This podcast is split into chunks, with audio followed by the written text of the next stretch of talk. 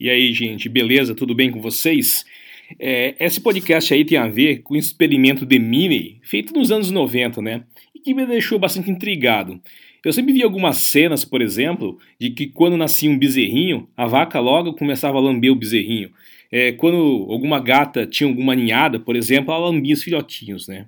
E deixou muito intrigado uma situação de que, segundo o experimento de Minnie, ele conta que crianças, né, que antigamente, não agora, antigamente as crianças que eram mantidas em incubadoras, que são as crianças prematuras, elas tinham um atraso de desenvolvimento severo, inclusive cognitivo, né? E, e depois associaram que esse atraso era ligado à questão do carinho.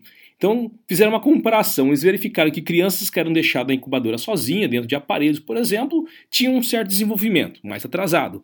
E crianças, né, que estavam em incubadoras, hein? Eram prematuros e recebiam as carícias das mães, né, dos pais, tinham um desenvolvimento mais acelerado.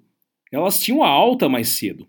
Isso fez com que é, o autor deste artigo, o Michael Miney, né, nos anos 90, fizesse um experimento com animais.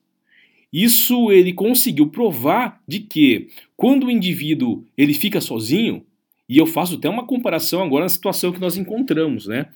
É, ele produz mais elementos estressantes como cortisol. E que isso faz né, com que o hipocampo e todo o sistema fique desregulado. Já em contrapartida, quando esses bebês ou filhotes recebem carinho, é produzida uma substância né, hipotalâmica chamada ocitocina. Né? E a ocitocina é importantíssimo para o desenvolvimento de sinapses nervosas, né, no que diz respeito à plasticidade. Então, dê e receba carinho. Grande abraço, gente!